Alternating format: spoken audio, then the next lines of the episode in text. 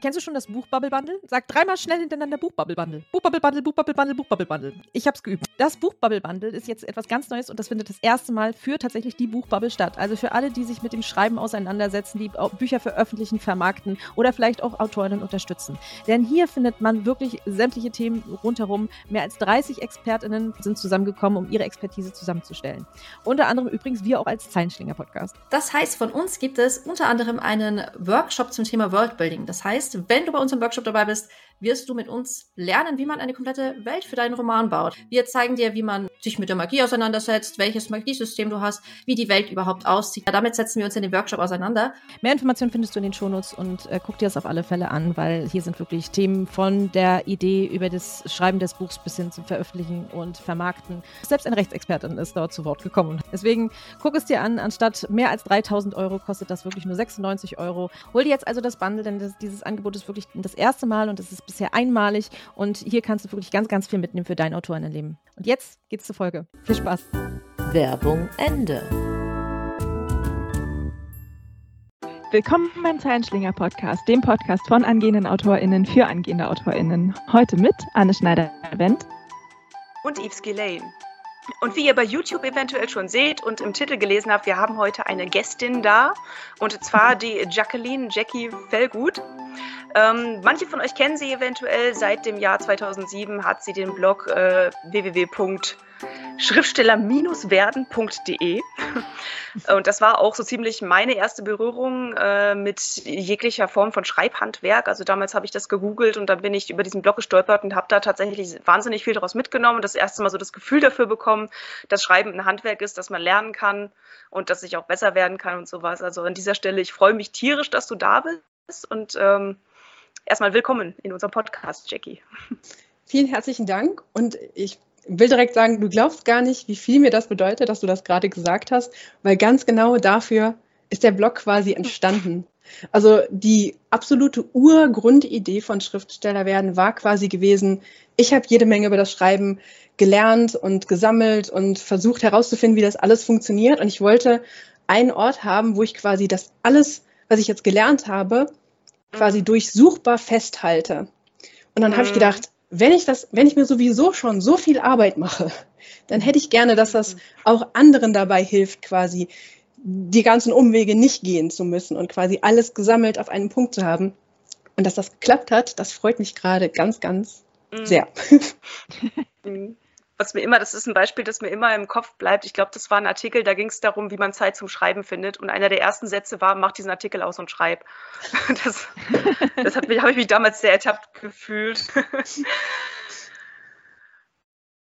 Genau, das, aber das ist ja, das trifft ja auf uns auch zu. Also wir haben diesen Podcast auch äh, gestartet aus demselben, weil wir auch unsere Erfahrungen teilen wollten und einfach gerne über das Schreiben äh, reden und sowas. Und wir sind einfach, wir haben auch einen Blog, aber zumindest für mich, ich rede lieber darüber, als dass ich schreibe, weil ich bin sehr faul und ich liebe diesen direkten Austausch. ähm, Genau, also wir haben dich ja heute nicht durch Zufall eingeladen. Also ähm, abgesehen davon, äh, dass ich mich freue, dass du da bist und wir uns beide darüber freuen, ähm, wollten wir über ein bestimmtes Thema mit dir reden. Und zwar ähm, hast du, ich glaube im Jahr 2016 war es, ein, wie du es selber nanntest, Monsterprojekt gestartet, wo du in zwölf Monaten zwölf Bücher schreiben und veröffentlichen wolltest und das auch getan hast, so wie ich das lese. Du hast es erfolgreich geschafft. Ja. Ähm, und das ist so ein bisschen eine Thematik, mit der Anne und ich uns gerade auch auseinandersetzen. Also wir haben nächstes Jahr für uns, jetzt auch gar nicht krass öffentlich oder so, aber so für uns selber ein ähnliches Projekt geplant weil äh, wir einfach mal ein bisschen mehr Vielfalt in unsere Geschichten bringen wollen. Also ich stecke seit, seit einer langen Zeit in meinem ersten Roman fest und ähm, Anna hat auch wahnsinnig viel gelernt in den letzten Jahren, was sie jetzt auch anwenden möchte und ich persönlich auch. Und deswegen haben wir uns gedacht, okay, nächstes Jahr wollen wir jeden Monat äh, ein, äh, so, so eine Zero Draft zumindest schaffen, dass wir uns mit einer Geschichte auseinandersetzen und da Ideen sammeln und grob schon einen Plot äh, machen und halt mal so ein bisschen von Idee zu Idee springen. Also es ist nicht ganz so umfangreich, wie du das gemacht hast, aber zumindest ein bisschen. Und deswegen haben wir gehofft, dass wir uns heute ein paar Tipps bei dir abholen können und das dann auch gleich öffentlich machen, damit alle anderen Leute auch was davon haben. Äh, was wollt, also ihr wollt quasi dann den Zero Draft dann quasi liegen lassen, ein ganzes Jahr und dann erst im Jahr danach dann irgendwie ja. weitermachen daran? Äh, ja, falls wir dann weitermachen also wollen.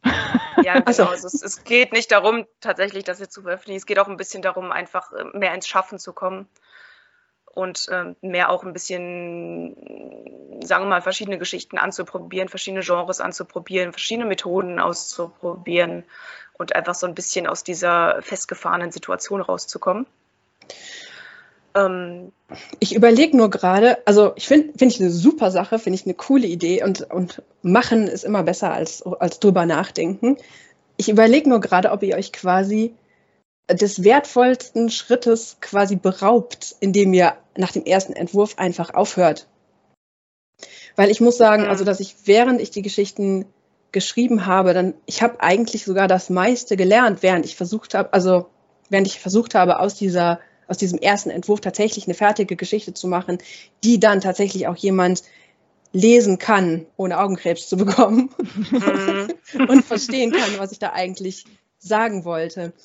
Es kommt aber natürlich unheimlich darauf an, was ihr auch unter erstem Draft oder erstem Entwurf überhaupt versteht, mhm. weil da gibt es unheimlich viele Abstufen. Also wenn ich mit meiner Geschichte fertig bin, sodass man, sodass ich das erste Mal Ende drunter geschrieben habe, dann habe ich zumindest Teile davon häufig schon so oft gelesen, dass erster Entwurf eigentlich nicht mehr darauf ja. zutrifft.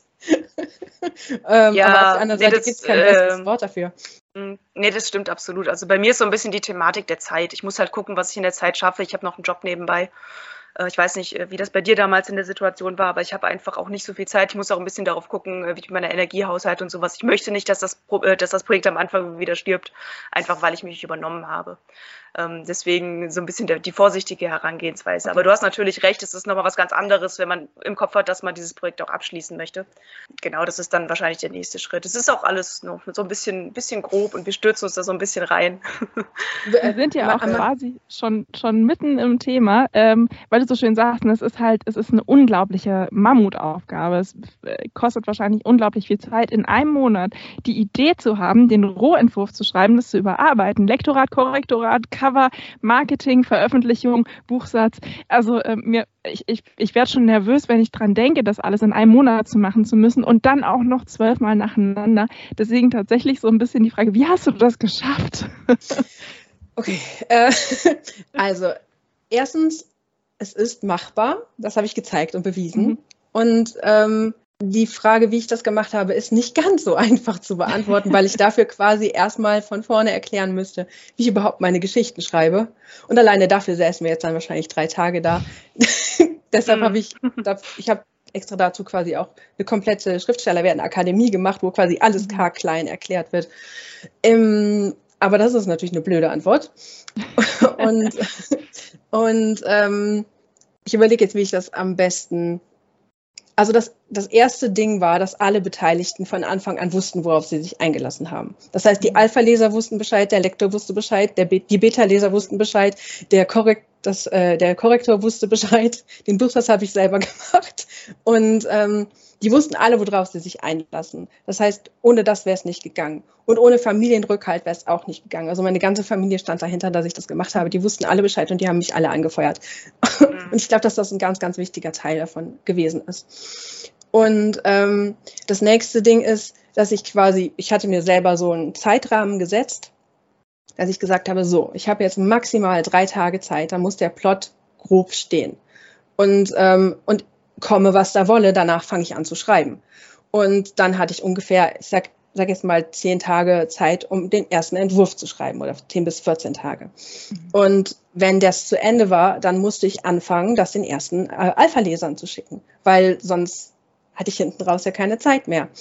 Und ähm, ich bin dann auch hingegangen und habe quasi, wenn ich wusste, ich musste dann quasi so im, in den letzten Zügen vom ersten Entwurf quasi drin sein. Dann habe ich denen auch teilweise nur Stücke geschickt. Es, wäre, es war wünschenswert, wenn ich es irgendwie hinbekommen habe, haben die das ganze Ding bekommen. Aber wenn ich noch nicht so weit war, dann musste ich denen halt eben erstmal das schicken, was ich schon hatte und dann ganz schnell weitermachen. Mhm. Damit die dann quasi dann, ähm, wenn die mir wieder was zurückgeschickt haben, ich wieder was hatte, was ich denen schicken konnte. Ja. Und das Gleiche gilt für den Lektor, der natürlich noch viel lieber die komplette Geschichte hat, damit er sich eben einen Überblick verschaffen kann, was da überhaupt mhm. drin passiert. Und ähm, aber spätestens die Beta-Leser sind dann die, die tatsächlich Stücke bekommen haben mhm. und mir dann Feedback dafür gegeben haben, dass ich dann wiederum eingebaut habe. Und ähm, jetzt bin ich gerade raus. Also ich habe den Stücke geschickt. Mhm. Du noch kurz überle äh, überlegen oder sollen wir beim Thema weitergehen? Ich, ich bin gerade komplett raus. Frag mich wo wir gerade beim Thema Unterbrechungen sind. wie, wie, bist du denn, also gab es in dem Jahr tatsächlich irgendwie mal so Unterbrechungen? Also ich meine, man wird mal krank, die Kinder werden krank, ist das Weihnachten oder so. Ähm, ja. Gab es Unterbrechungen und wenn ja, wie bist du damit umgegangen? Weil also allein schon in zehn Tagen schreiben, wenn man da eine Woche krank ist, ist halt schlecht. Ja, in einem von den Monaten hatte ich tatsächlich eine richtig wunderschöne, ganz tolle Erkältung. Und ich sage nicht, bei welchem Buch das war. Weil ich wage nämlich zu behaupten, dass man es gar nicht merkt. Mhm. Weil der Prozess trotzdem der gleiche, der gleiche Hast du das? Also, und der, der, der allergrößte, äh, vielleicht der allergrößte Lernprozess hat auch da stattgefunden, dass es gibt keine guten Geschichten, beziehungsweise es gibt, was heißt, es gibt keine guten, nein, es gibt keine an irgendeinem Punkt in fast jeder Geschichte stand ich vor einem, einer Entscheidung und musste entscheiden, lasse ich die Geschichte jetzt so, wie sie ist, oder ändere ich sie komplett? Weil irgendwann mhm. kriegt man immer diese eine Idee, die so viel besser klingt als alles, was man gerade ja. gemacht hat. Und äh, die würde aber bedeuten, dass du quasi alles wieder umschmeißen musst, was du bis gerade gemacht hast. Mhm. Diese Idee konnte ich aber nie umsetzen, weil ich ja wusste, ich habe nur eine ganz begrenzte Zeit. Und wenn ich die jetzt umschmeiße, dann schaffe ich unter gar keinen Umständen diesen einen Monat.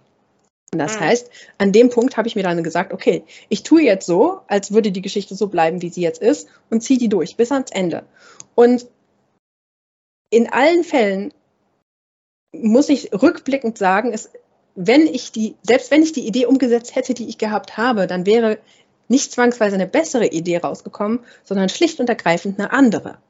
Und, mhm. und diese Erkenntnis war irgendwie mhm. so, weiß ich auch nicht, eigentlich sollte sie nicht überraschend sein. Das ist tatsächlich für mich gerade auch so ein, so ein kleiner, kleiner Aha-Moment, weil dieses Thema hatten wir auch schon öfter, da, ähm, dass, ähm, ob man jetzt halt diesen Plot-Bunnies nachgeht oder nicht. Ähm, ich ich habe damit große Probleme. Also ich, ich, ich schweife sehr oft vom angepeilten Weg ab, weil irgendeine Idee daherkommt, die viel neuer und viel niedlicher ist und ich unbedingt hinterherlaufen möchte. Und das führt halt auch dass es bei mir immer verworrener wird und ich irgendwann vergesse, wo ich hin möchte. Was ich vermute, ist auch mein größtes Problem. Deswegen finde ich das eine super schöne Einsicht, die du jetzt gerade gegeben hast. Das habe ich so noch nie gehört. Ähm, und was, ich, also was auch eine sehr ähm, große Erkenntnis gewesen ist, je genauer ich wusste, was ich möchte, was das Ende der Geschichte ist, desto einfacher ist es gewesen, für mich die Geschichte zu schreiben. Und ich weiß, es gibt ganz, ganz viele Leute, die sagen, ich kann das Ende nicht vorher wissen, weil dann ist es langweilig, das aufzuschreiben und dann ich muss das entdecken. Und ich sage dann immer dazu, ganz ehrlich, meinst du das wirklich ernst? Weil dein absolutes Lieblingsbuch, denk an das, das beste Buch, was du je in deinem Leben gelesen hast.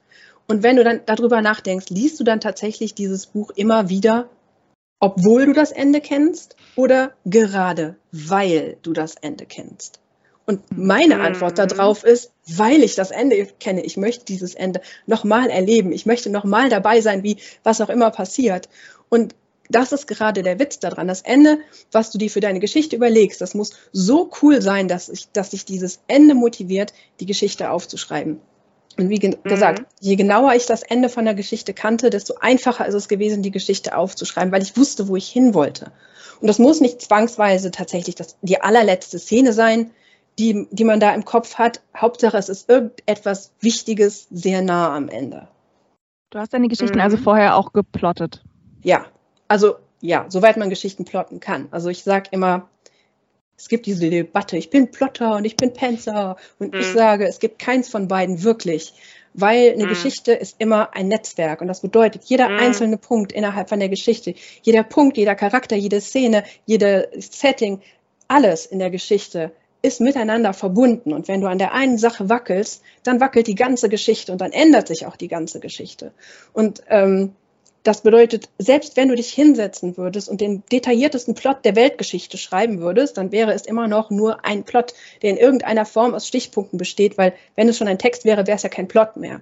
So, und wenn du diesen detaillierten Plot gemacht hast und dann anfängst, das aufzuschreiben, und in die Szenen eintauchst, dann erschaffst du dadurch, dass du aus diesen Stichpunkten einen vollständigen Text machst, erschaffst du neue Details.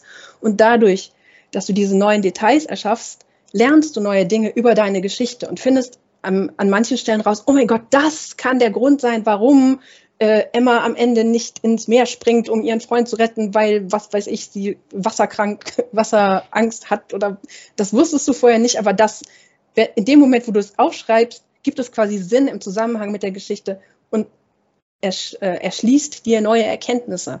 Und ähm, genau dasselbe passiert aber auch umgekehrt. Wenn du dich, wenn du dich, in, wie heißt es denn, entdeckend fortbewegst durch die Geschichte, du kannst deine Geschichte noch so sehr von Anfang bis Ende aufschreiben und dir nicht erlauben, auch nur einmal irgendwo anders hinzuspringen. Am Ende musst du die Geschichte von außen betrachten und gucken, was davon macht jetzt Sinn. Ist das ein Spannungsbogen, der funktioniert? Werden die Hindernisse wirklich mit der Zeit größer? Ähm, hat der Charakter in der Mitte der Geschichte äh, einen Wendepunkt, wo er sich von passiv nach aktiver wendet und äh, verändert und wo er dann tatsächlich versucht, die, das Hindernis in Angriff zu nehmen? Das, mhm. das sind alles Sachen, die du dir von oben angucken musst und ob du den Plot jetzt quasi vorher machst oder ob du ihn nachher machst, das ändert nichts daran, dass deine Geschichte einen Plot hat, über den du dir im Klaren sein solltest und der eben auch stimmen muss. Und das bedeutet, das eine ohne das andere geht überhaupt nicht. Und wie gesagt, ob du es jetzt in welcher Reihenfolge du mhm. das machst oder ob du pulsierst, so wie ich das am liebsten mache, mhm. das ist ähm, das ist eine Präferenz, das darfst du gerne machen, wie du möchtest. Aber im Endeffekt würde ich mich nicht davon einschränken lassen oder mich in diese Schublade stecken lassen wollen. Ich bin jetzt ein Plotter und deshalb geht das. Hier. Also jede mhm. Geschichte habe ich anders geschrieben und jede Geschichte war das Verhältnis ein anderes, beziehungsweise wo ich angefangen habe, rausgezoomt, reingezoomt, mit einem Charakter, mit einer Szene. Ja, war immer unterschiedlich ähm, diese ganzen Sachen hast du die tatsächlich erst während des Schreibens, also während dieses 12 in 12 Projekts gelernt und für dich erkannt oder war dir vieles davon auch schon vorher klar? Weil du hast den Blog ja tatsächlich davor schon, jetzt müsste ich rechnen, ne, 2007 bis 2016, äh, neun Jahre hast du vorher ja schon dich mit dem Schreiben auseinandergesetzt und äh, dich damit beschäftigt. Waren dir diese Sachen alle klar oder war der Moment, wo du dann angefangen hast, das zu schreiben, das umzusetzen, dass diese ganzen Erkenntnisse nochmal anders äh, zu dir gekommen sind? Also, zum Teil. äh, also wenn man, du kannst, man kann ja im Blog quasi alles sehen, was vorher geschrieben worden ist. Das sind halt die Sachen, die ich vorgewusst habe. Aber ähm, ganz viele Sachen sind auch erst während des selber Schreibens quasi deutlich geworden. Zum Beispiel, dass ich am besten schreibe, wenn ich das Ende weiß. Habe ich während des Schreibens gelernt. Und ich, ich weiß, ich habe irgendwann einen Artikel geschrieben, die fünf Geheimnisse des Schreibens oder irgendwie sowas, die, die helfen, deine Geschichte zu schreiben. Irgendwie sowas in der Richtung. Ich, drei oder fünf waren es gewesen. Und ähm, die haben sich tatsächlich entwickelt. Innerhalb von äh, dem 12 in 12 Projekt sind daraus elf Sachen geworden, die ich persönlich über meine Geschichten wissen muss und die mich immer wieder dazu bringen. Es gibt manche Menschen, die behaupten, es gibt Schreibblockaden. und ich wage zu behaupten, dass es, es gibt immer Situationen, in denen du nicht weiter weißt. Aber ich würde niemals so weit gehen und das eine Blockade zu nennen, weil das irgendwie bedeuten würde, dass es da irgendetwas Äußeres gibt, was dich davon abhält, deine Geschichte. Und ich mag nicht, wenn es mhm. äußere Sachen gibt, die einen von irgendwas ab. Mhm. Ich denke immer, dass es, du brauchst nur das richtige Werkzeug, um weiterzukommen. Und ähm, diese elf Ebenen nenne ich die. Im Endeffekt sind es elf Fragen, die ich mir stelle zu der jeweiligen Geschichte. Und wenn ich mir dann und wie gesagt, am Anfang waren das nur fünf. Ich, oder ich glaube, am Anfang von, ähm, von dem Projekt waren es tatsächlich sogar schon acht. Und die haben sich ausgewachsen und sind mittlerweile bei elf angekommen. Und wenn ich halt an eine Stelle komme und ich denke, ich, es geht nicht weiter und ich weiß nicht, warum es nicht weitergeht, dann stelle ich mir diese Fragen. Und wenn ich dann auf die erste Frage eine Antwort weiß, dann lande ich quasi auf der nächsten Ebene. Und wenn ich auf die nächste keine Antwort weiß, ist auch kein Problem. Und vielleicht bei der nächsten auch nicht, aber bei irgendeiner weiß ich noch eine, Antwort lande auf der nächsten Ebene. Und solange ich bei nur einer einzigen Frage eine Antwort gefunden habe, bin ich, wenn ich am Anfang von den Fragen wieder ankomme, eine Ebene höher. Dadurch weiß ich mehr über die Geschichte, dadurch kann ich bessere Antworten auf die Fragen geben und starte quasi eine neue Runde. Und solange ich wieder auf mindestens eine Frage eine Antwort weiß, kann ich wieder eine Ebene, lande ich wieder eine Ebene höher, weiß wieder mehr über die Geschichte, bis ich wieder am Anfang anfange. Ähm, und das gehe ich dann so lange durch, bis mir auffällt, Ach, darum, also zum Beispiel eine von den Fragen ist, wer erlebt deine wer erlebt überhaupt deine Geschichte? Wer sind die Charaktere? Weil manchmal steckst du so da drin, dass du versuchst, irgendwas aufzuschreiben und dir fällt gar nicht auf, dass du eigentlich keine Ahnung hast, wer das jetzt eigentlich gerade ist, der da, der da über das Feld galoppiert und versucht, die äh, holde Maid zu retten oder was weiß ich, was sie da gerade tun. Und dann fängst du darüber an, dachte, stimmt, ja, wer ist das jetzt eigentlich? Und ähm, das ist übrigens noch eine Sache, die sich weiterentwickelt hat. Ich habe auf meiner Schriftsteller werden Seite, da habe ich äh, Charakterbögen gesammelt. Das sind, ich glaube, drei oder vier oder fünf sogar, die da vier Seiten voll mit Fragen zu den Charakteren. Und die haben durchaus ihren Punkt, also ihren, ihren Einsatz, ihren, die sind auch ein Werkzeug. Und wenn du dich sehr detailliert mit deinen Charakteren auseinandersetzen möchtest, ist das eine tolle Sache, diese Charak Charakterbögen auszufüllen und ebenso über deinen Charakter nachzudenken. Da wird wirklich jedes kleinste noch irgendwas von Lieblingsfarbe über, weiß ich nicht, wie oft wechselt er die mhm. Unterhosen so ungefähr gefragt. Und das hat alle seinen Punkt. Aber wenn du versuchst, innerhalb von einem Monat eine Geschichte zu schreiben, dann hast du so viel Zeit einfach überhaupt gar nicht. Und das heißt, wie ich an die Charaktere dran gehe, hat sich auch komplett geändert. Mittlerweile habe ich so drei, das klingt viel, drei Charakterblätter nenne ich die jetzt, einfach nur, um die ein bisschen davon abzugrenzen. Und die sind teilweise überhaupt nicht lang. Also der der eine, der erste zum Beispiel, das sind einfach nur vier Fragen, die sich im Endeffekt alle mit der Motivation des Charakters auseinandersetzen. Und das ist auch der aller, aller wichtigste Teil von den allen dreien Charakterblättern. Wenn ich nur einen ausfüllen dürfte, dann würde ich wahrscheinlich den ausfüllen. Eben weil mir klar geworden ist über das Schreiben von den vielen Geschichten, wie wichtig es ist, genau zu wissen, was die Charaktere denn jetzt genau antreibt. Und zwar nicht nur innerhalb der Geschichte, und das ist der wichtige Punkt, sondern auch, was sie antreiben würde, wenn es die Geschichte niemals gegeben hätte. Was ein ganz, mhm. ganz wichtiger Punkt ist, äh, der dafür sorgt, dass die Charaktere echt wirken. Weil der Leser muss quasi das Gefühl bekommen, dass sie auch dann existieren würden, wenn es die Geschichte niemals gegeben hätte. Ja. Mhm. Jetzt habe ich ganz, ganz viel erzählt und ich kann noch zwei Stunden weiter erzählen. Es ist aber auch super spannend, dir zuzuhören. Ne, finde ich auch. Also ich finde, du hast ja jetzt gerade schon gesagt, dass sich äh, deine Herangehensweise an die Charaktere ein bisschen verändert hat. Also dass du vorher diese, diese sehr langen Bögen hattest, die du ausgefüllt hast und danach jetzt auf so die wirklich die Essenz das quasi runterbrichst und damit arbeitest. Ähm, was hast du denn noch so aus der Zeit mitgenommen, wo du jetzt wirklich unter Zeitdruck deine Geschichten schreiben musstest? Okay, das ist eine sehr breite Frage. Was ich mitgenommen habe. Sagen wir die Top 3 der Sachen, die du mitgenommen hast.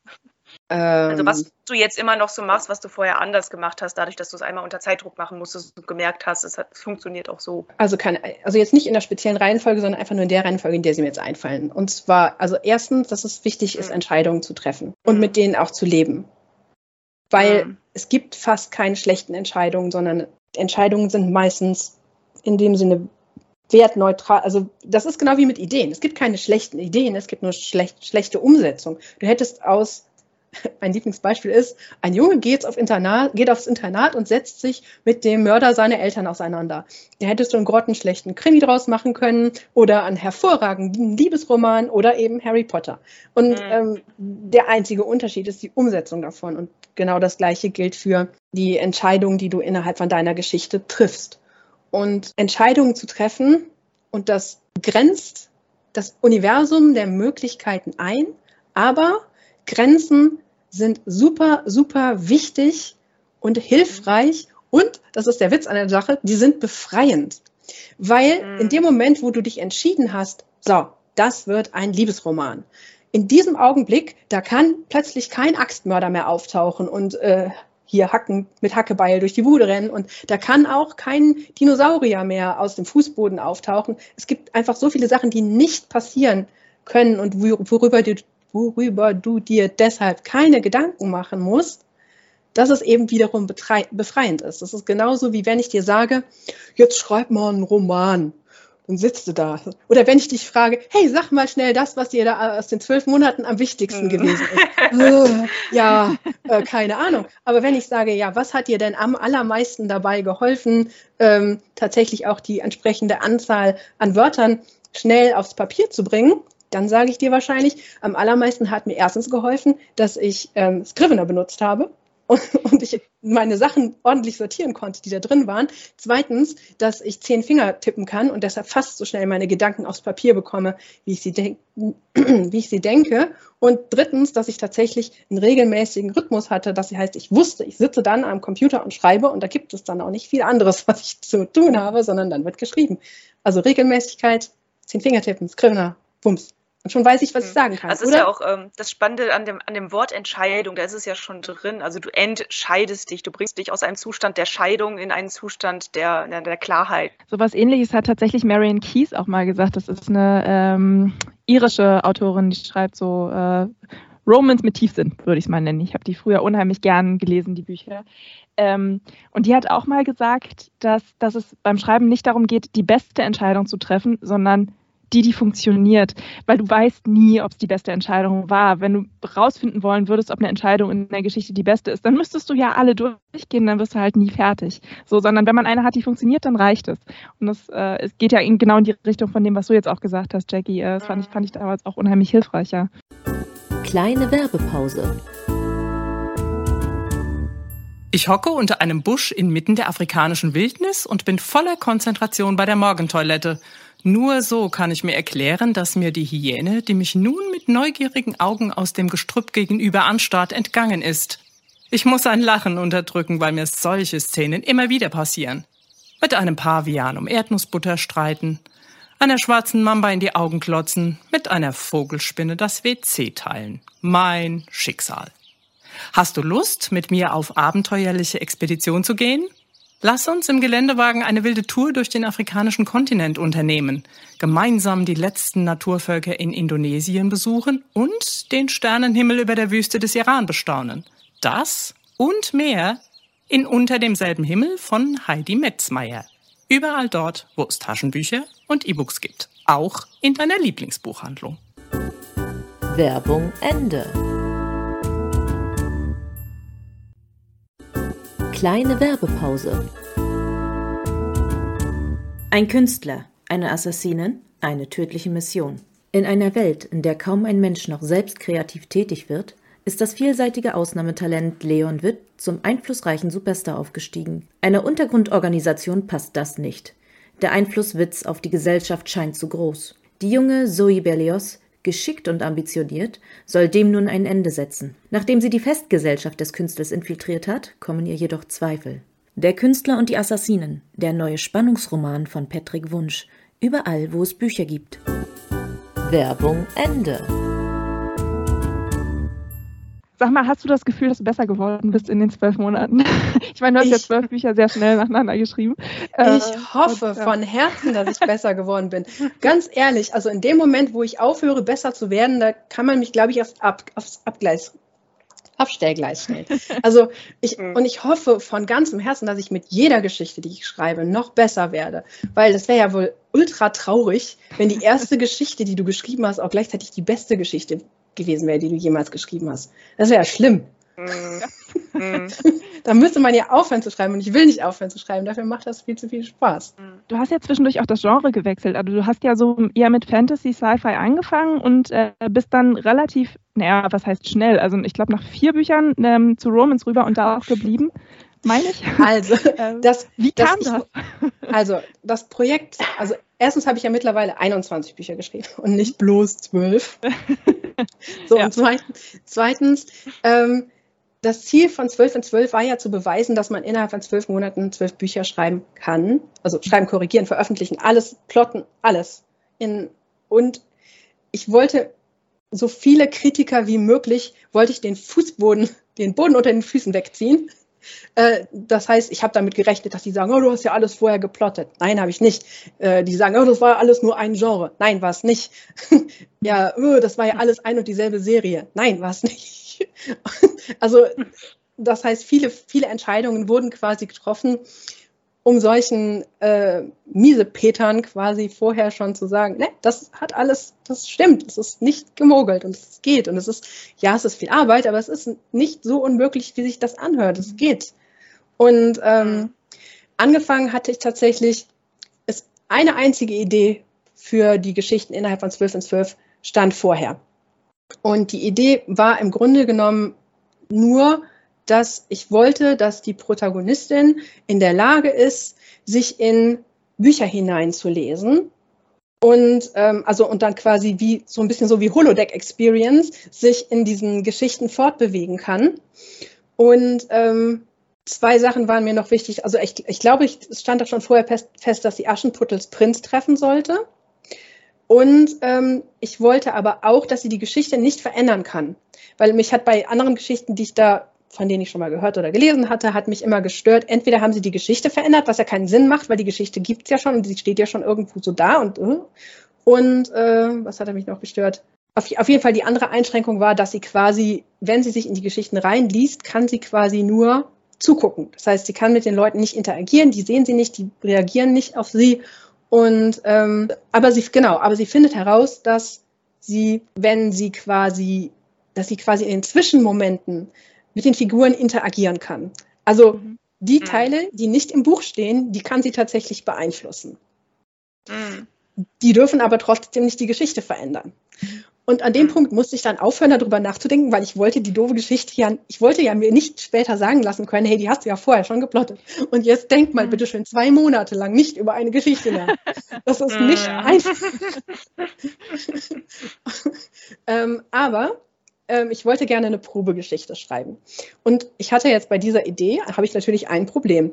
Und zwar kann diese Frau nicht, äh, die soll jetzt halt in ein anderes Buch reinschreiben. Ja, dann kriege ich aber Copyright-Probleme, weil ich kann sie ja nicht in ein existierendes Buch von irgendjemandem reinspringen lassen.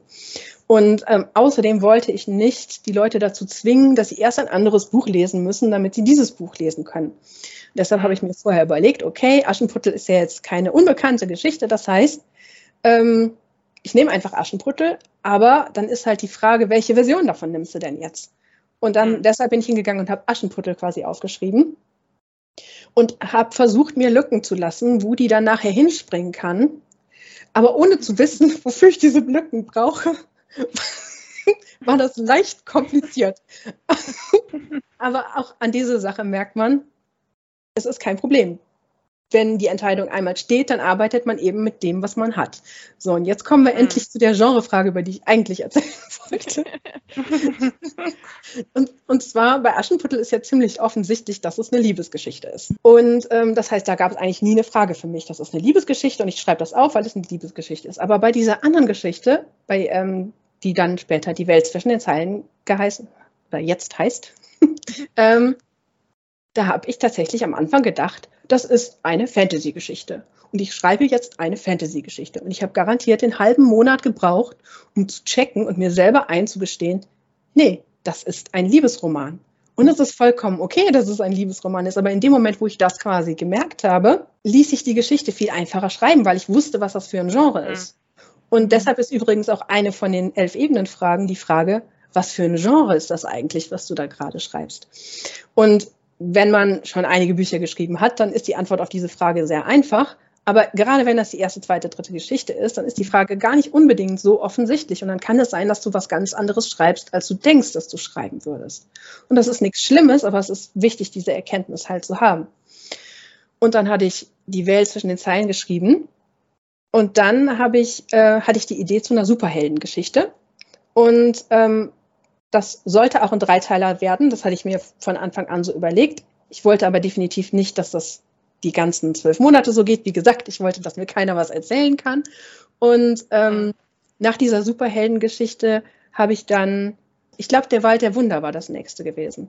Weil der Wald äh, der Wunder und das Manuskript habe ich beide gelesen. Das weiß ich noch. Das war dann irgendwie eher beides so mittig. okay. Ja. Es kann dann das Wald der Wunder das nächste gewesen ist. Und als spätestens als ich Wald der Wunder geschrieben hatte, habe ich gemerkt, Moment mal, die Superheldin, also die unsichtbare Heldin, die sichtbare Heldin, die Superheldin, wenn man das genau nimmt, dann ist das irgendwie auch eine Liebesgeschichte.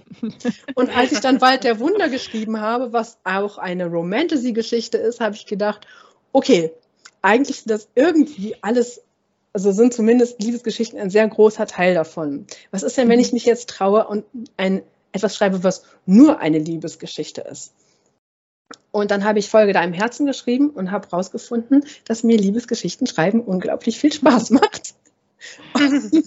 und da bin ich dann quasi irgendwie hängen geblieben. Beziehungsweise ich habe dann nochmal, ich glaube, das Manuskript kam tatsächlich danach. Mhm. Und die Geschichte mag ich immer noch sehr, sehr, sehr, sehr gerne. Aber sie ist eine sehr, sehr traurige Geschichte und ich habe mich den größten Teil vom Monat unglaublich traurig und schlecht gefühlt und deshalb bin ich sehr froh, dass ich oder werde ich in naher und absehbarer Zukunft keine Dramas mehr schreiben. Ich weiß nicht, ob ich mich richtig erinnere, aber also ich habe das damals tatsächlich auch verfolgt und irgendwie habe ich im Hinterkopf, dass du meintest, das Manuskript ist nicht so gut gelaufen wie die anderen Geschichten. Ich weiß nicht, ob das stimmt. Ähm, es hat sich nicht so gut verkauft, also nicht so gut verkauft was äh, spannend war, weil ich die tatsächlich, ich, ich glaube, ich habe vier Bücher gelesen in der ganzen Zeit. Ich fand es am besten. Aber ich mag auch traurige Geschichten. Da mag ich jetzt total ähm, einfach auch meinem Geschmack äh, erlegen sein. Das ist durchaus möglich. Ähm, aber hast du, hast du gemerkt, dass einige Geschichten tatsächlich sich einfach viel besser verkaufen als andere? Und, ja. und kannst du festmachen, woran es liegt? Oder ist, ist das so reiner Zufall? Ähm, ich würde nicht sagen reiner Zufall.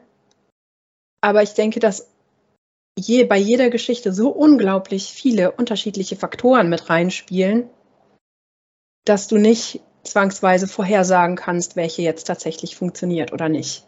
Also oder viel gelesen wird oder nicht. Ich denke, mhm. beim Manuskript war ein großer Punkt, warum es sich nicht so gut verkauft hat, dass tatsächlich im Untertitel stand das Leben und Sterben des Henry Jones. Ähm, und wenn das Wort Sterben mhm. schon auf dem Titel steht, dann stelle ich mir das leicht abschreckend vor. Es war aber Absicht, dass ich es da drauf geschrieben habe. Und ich habe es da drauf geschrieben, wohl wissend, dass es sein kann, dass sich dadurch die Geschichte nicht so gut verkauft. Aber ich wollte, es gibt vor allen Dingen, wenn Leute anfangen, deine Geschichten zu mögen, dann gibt es welche, die hingehen und alle deine Geschichten lesen. Vollkommen egal, was das jetzt ist. Und weil ich bis dahin Happy End Geschichten geschrieben habe, habe ich mir gedacht, wenn jetzt einer hingeht und dann das Manuskript liest und dann am Ende stirbt, dann fallen die aus allen Wolken und es hagelt mir schlechte Rezensionen. Mhm. Nicht, weil die Geschichte schlecht ist, sondern weil sie damit nicht gerechnet haben. Und deshalb wollte mhm. ich ganz, ganz sicher gehen, dass die Leute wissen, auf was sie sich da einlassen. Weil wer es dann, also wer es dann liest, der weiß, worauf er sich einlässt und der kann sich dann danach nicht darüber beschweren, was er jetzt da bekommen hat. Und wie gesagt, ich mag die Geschichte immer noch unheimlich mhm. gerne und ich persönlich finde sie sehr schön. Aber das sagen Autoren wahrscheinlich über ihre Geschichten immer. Sonst hätten sie sie ja nicht geschrieben. Hm. Ich habe tatsächlich, ich würde jetzt ganz gerne so eine administrative Ebene wechseln. Ich habe ähm, Fragen zum Zeitmanagement. Also mhm. hast du dir, hast du dir vor deinem Projekt Gedanken dazu gemacht, wie du das zeitlich machst, wann du schreibst, welche Routinen du aufbaust? Hattest du schon Routinen oder hast du das alles irgendwie währenddessen aufgebaut? Ähm, ich habe tatsächlich eigentlich ähm, einfach nur immer, also ich habe zwei kleine Kinder zu dem Zeitpunkt noch gehabt. Eins ging in den Kindergarten, eins ging in die Schule. Und nachmittags waren die dann teilweise bei Freunden oder manchmal bei der Oma oder irgendwie sowas. Das heißt, ich habe eigentlich immer dann geschrieben, wenn die nicht da war. Hm. Das war so die Regel. Sind die Kinder nicht da, dann schreibe ich auch. Und das heißt, ähm, das hat sich aus der, einfach aus der Familiensituation heraus ergeben. Mhm.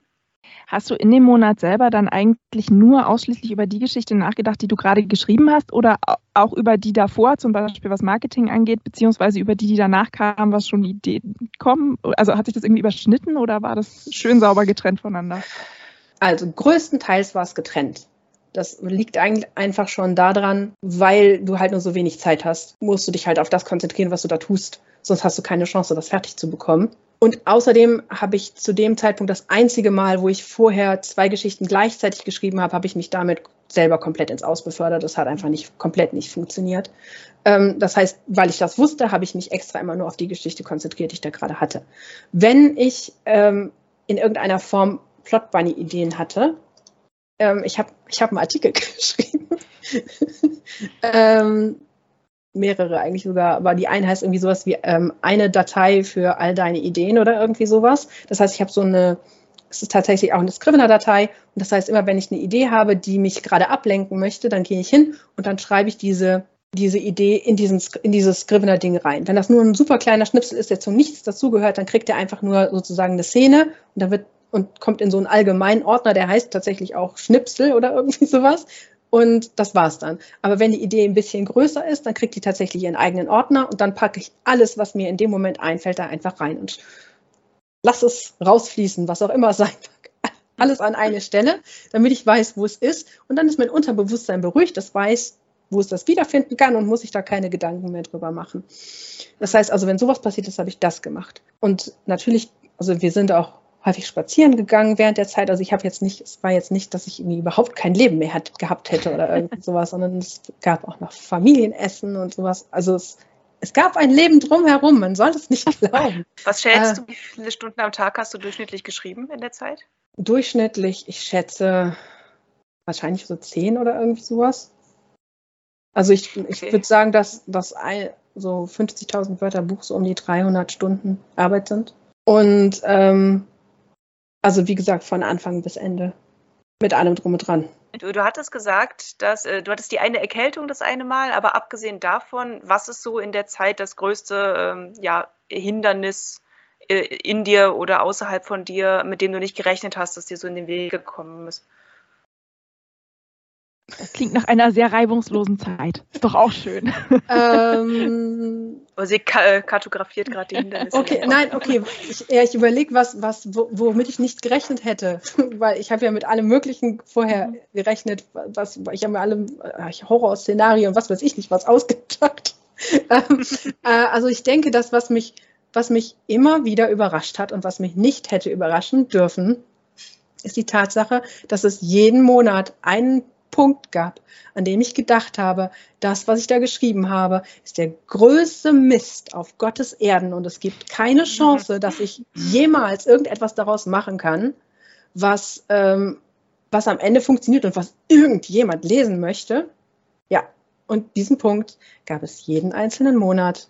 Und jeden einzelnen Monat lag ich falsch weil am Ende eine Geschichte darauf, dabei rausgekommen ist, die nicht nur mir gefallen hat, sondern offensichtlich auch den Lesern und auf die ich nach wie vor stolz bin und froh bin, dass ich sie geschrieben habe. Also ja, also das ist eine Sache, wo ich jeden Monat wieder überrascht bin. Hast du, Kam hast du dich Punkt dann einfach so durchge, durchgezwungen, weiterzumachen? Oder, ähm, Im Endeffekt ja. Wie aber bist du diesen Punkt, äh, wie, ich würde sagen, wie hast du diesen Punkt überwunden dann immer? Die Antwort darauf ist immer, immer weiter schreiben. Es gibt, es gibt keine es gibt keine andere Antwort darauf. Und das ist eine sehr frustrierende Antwort, weil vor allen Dingen in dem Moment will man ja dann wahrscheinlich alles andere machen.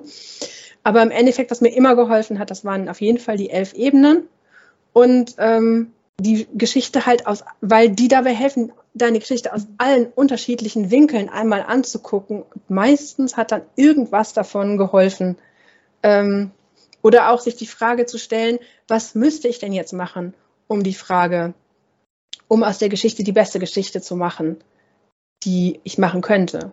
Und wenn das nicht hilft, dann vielleicht die Frage, was wäre denn, was kann ich denn überhaupt machen? Und dann erlauben, sämtliche Antworten zu geben, die es gibt und nicht nur die sinnvollen, sondern auch die bescheuerten. Also ein Alien landet und macht einfach, dass mhm. alle Menschen sich mögen oder sowas. Und dann weißt du zumindest, was du nicht machen möchtest mit deiner Geschichte. Mhm. Und eine coole Erkenntnis mhm, oder ist wahrscheinlich auch noch alternativ dazu. Also es gab immer diesen einen Punkt, wo ich mich so grotten, grotten schlecht gefühlt habe und gedacht habe, das ist alles der größte Mist. Und dann war die Geschichte fertig. Fertig. Es, sie war bereit, zum Lektor zu gehen.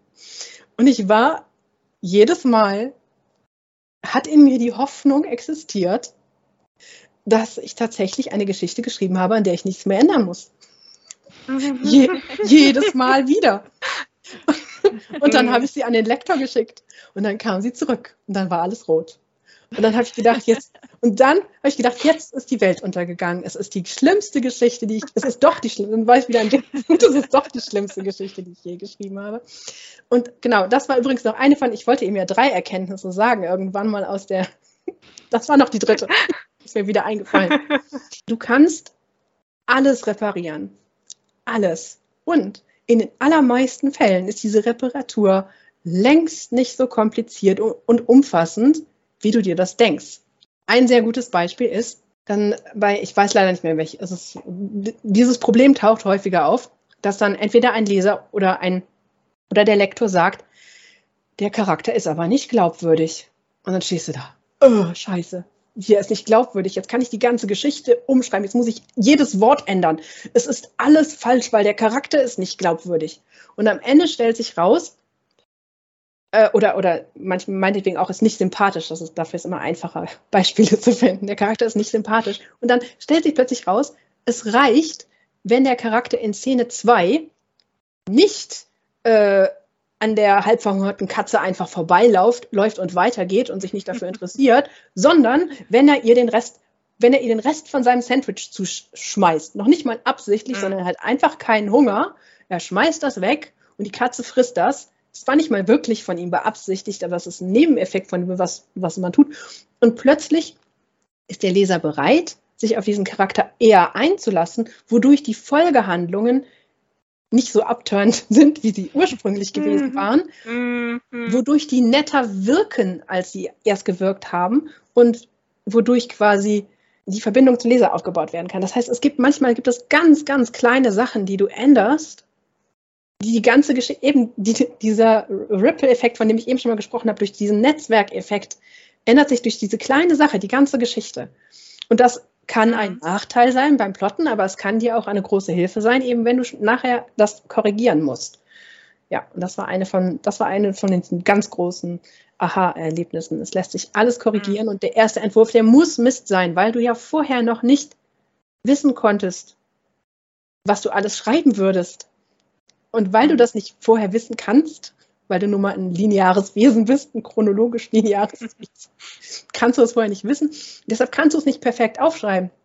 Du musst immer korrigieren. Und die größten äh, Delays, Verzögerungen beim Schreiben passieren dann, wenn ich versuche, beim ersten Entwurf etwas zu erschaffen, was perfekt schon ist und was schon fertig ist, weil ich versuche mir Zeit beim Korrigieren zu sparen, indem ich die erste Version so gut mache, indem ich schon die erste Version perfekt mache, das ist unglaubliche Zeitverschwendung, weil sie einen davon abhält, sich an den Computer zu setzen und zu schreiben. Weil du kannst ja nicht schreiben, weil du weißt ja noch gar nicht alles perfekt und deshalb kannst du dich nicht hinsetzen und dadurch, dass du dich hinsetzt, geht Zeit und oh, und im Endeffekt hättest du es, wäre es 50 Mal schneller gegangen, wenn du es einfach hingeschrieben hättest, nachträglich rausgefunden hättest, was du ist und das dann einfach nur korrigiert hättest. Ich fühle mich gerade so erwischt.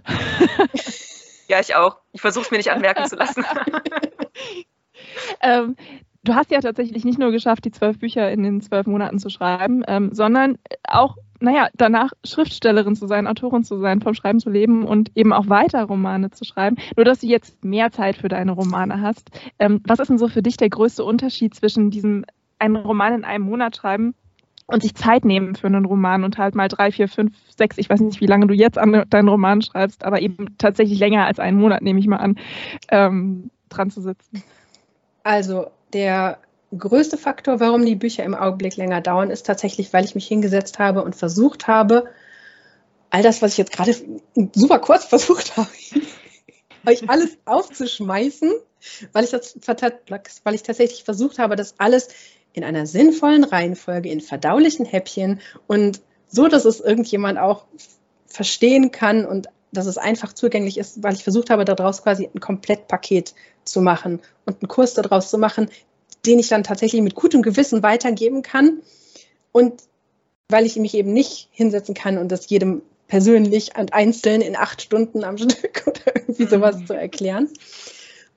Und übrigens auch wieder für mich selber. Ich habe nämlich da so, ähm, wie heißt ich, Cheat Sheets habe ich dazu gemacht, die ich übrigens selber benutze, wenn ich meine Geschichten schreibe. Also komplett egoistisch.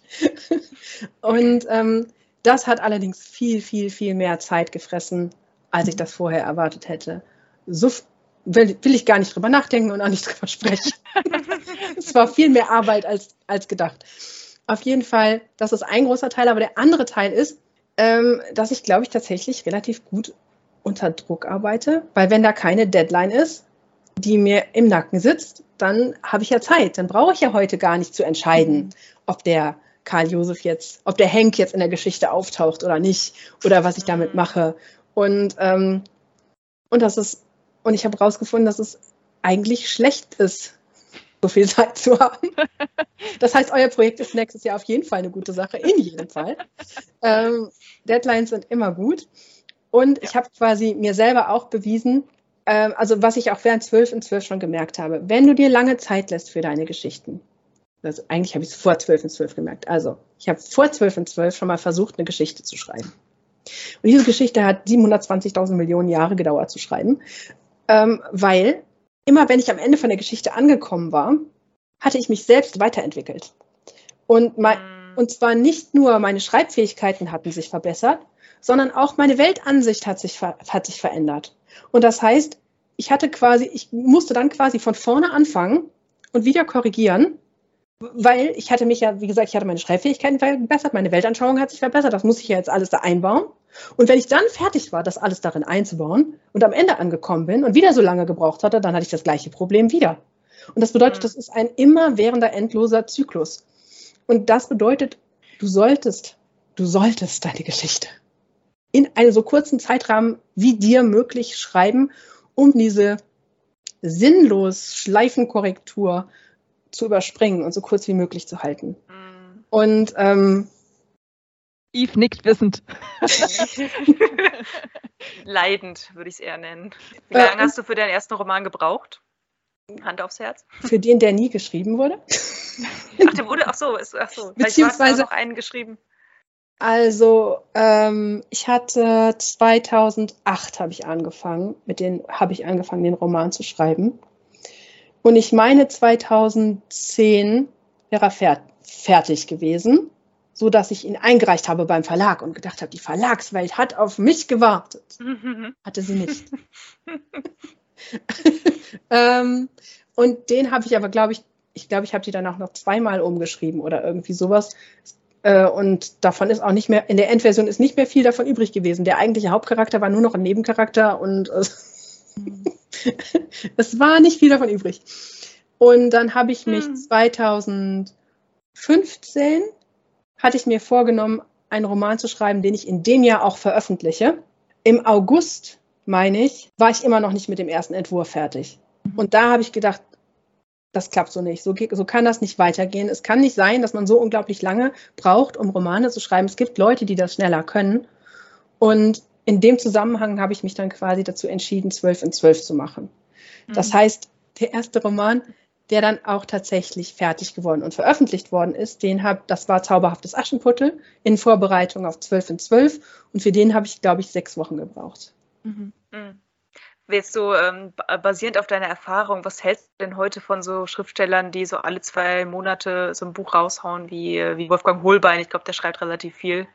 Ähm, was denkst du darüber? Super. ja, okay.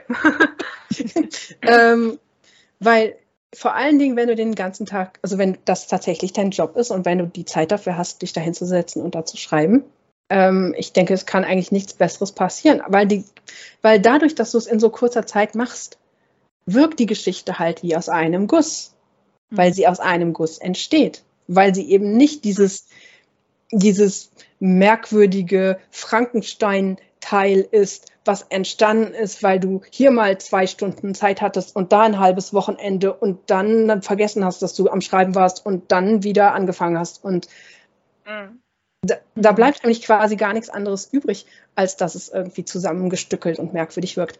Und, ähm, und was ich bei 12 und 12 auch gemerkt habe, ist, dadurch, dass ich diese Geschichten halt sehr schnell hintereinander geschrieben habe, war es, wenn ich den ersten Entwurf fertig hatte, tatsächlich so, dass ich das Gefühl hatte, als hätte ich die ganze Geschichte auf einmal in meinem Kopf drin und mhm. konnte dadurch quasi viel einfacher gucken ob der übergreifende Spannungsbogen tatsächlich funktioniert und alles zusammenpasst.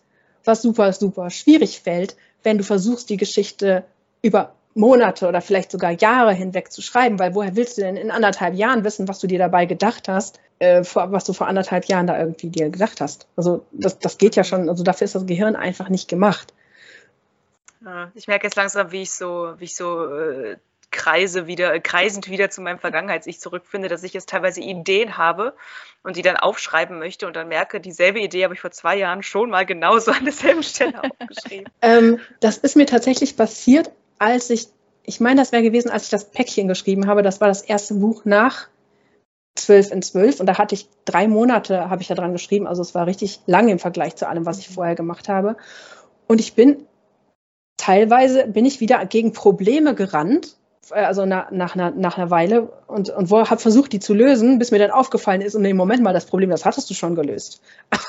ich hatte es einfach vergessen, dass ich das schon mal gelöst hatte, weil, weil ich eben halt so lange, oh mein Gott, drei Monate gebraucht habe, um das Buch aufzuschreiben. Du hast uns auch ein Buch mitgebracht. Jetzt, jetzt habe ich über die meisten sogar schon was gesagt. Also Welches fehlt noch?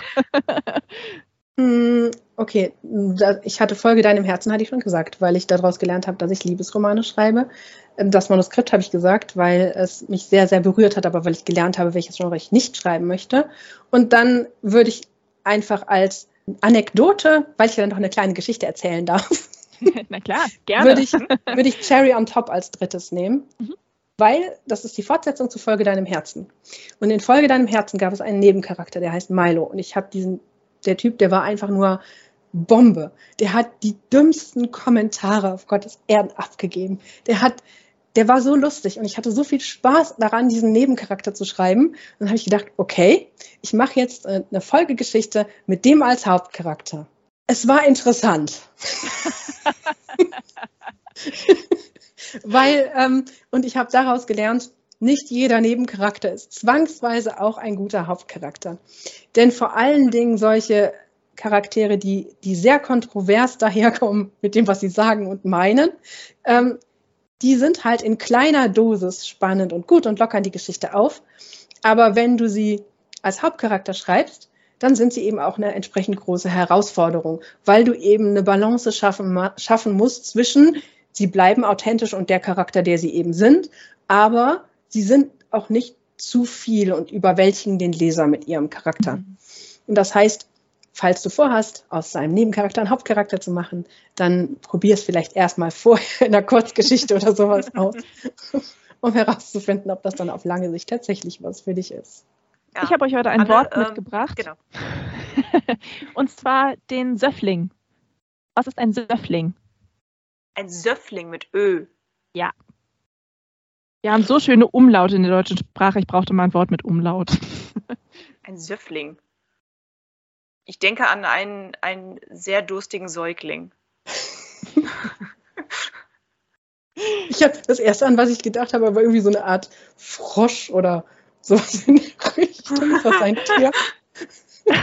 Wenn ich jetzt sage, Oder, Isa gar äh, nicht äh, so äh, weit weg, dann ist das dann, also dann haut die mir das wahrscheinlich. So.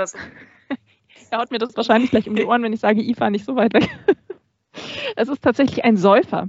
Ähm, im, Im Grimmschen Wörterbuch stinkt, äh, äh, stinkt, steht ein Mensch, der den Soff liebt. Oh, ja, der, der Soff liebt. Also ich finde, das, find, das klingt viel, es klingt wahnsinnig niedlich. ich mochte das, das, Wort einfach irgendwie. Das hätte ich tatsächlich fast gesagt, aber ich habe gedacht, das ist bestimmt kein Soff. Doch, genau das. Ähm, ja, irgendwie habe ich das Gefühl, aus der Folge ist unglaublich viel mitzunehmen. Ähm, ich muss die, glaube ich, ja, nachher auch noch also zwei, dreimal hören. Ähm, Aber Yves, hast du ja, irgendwie so einen ich Punkt? Mir, ich habe ich habe fünf Punkte. also äh, zum Mitnehmen aus dieser Folge. Ich habe zwischendurch die Sachen aufgeschrieben, die bei mir besonders resoniert haben, wenn ich es geschafft habe, weil ich gerade nicht zu sehr damit beschäftigt war, zuzuhören oder Fragen zu stellen. Und ich würde jetzt einfach diese fünf Punkte mal zusammenfassend wiedergeben, als äh, was man aus dieser Folge mitnehmen kann. Das erste ist, ähm, Entscheidungen treffen und die dann auch durchziehen. Das zweite ist, Grenzen sind gut. Fand ich sehr wertvoll. Mhm. Das dritte ist, kenn dein Ende vorher. Das vierte, äh, du kannst alles reparieren, fand ich auch sehr schön. Und das fünfte, der Moment der Selbstzweifel kommt auf jeden Fall, schreib einfach weiter. Ach, sehr schön, ja. So soll ich mal in die mhm. Wand hängen. ja, ja. Bin ich den ganzen Tag damit beschäftigt, das anzustarren, anstatt zu schreiben. Ähm, nein. Nein, also es, es, war unglaublich schön, dass du im Podcast warst. Ich habe wirklich sehr, sehr viel mitgenommen. Äh, es war eine große Bereicherung und ähm, vielleicht lese ich auch noch das ein oder andere Buch, nachdem ich, äh, also ich habe tatsächlich damals halt vier Bücher gelesen und danach irgendwie nicht mehr und frage mich gerade, warum eigentlich nicht? also ich weiß, was meine nächste Lektüre dann ist. ja, vielen Dank, dass du ja. da warst auf jeden Fall. Genau, vielen Dank. Es hat sehr viel Spaß gemacht. Das freut mich sehr. Vielen Dank, dass ihr mich da hattet. ja, jederzeit wieder. Ähm, dann hoffentlich bis bald. Und falls es sonst nichts mehr zu sagen gibt, wir sehen, schreiben, hören uns. Tschüss. Macht's gut. Tschüss.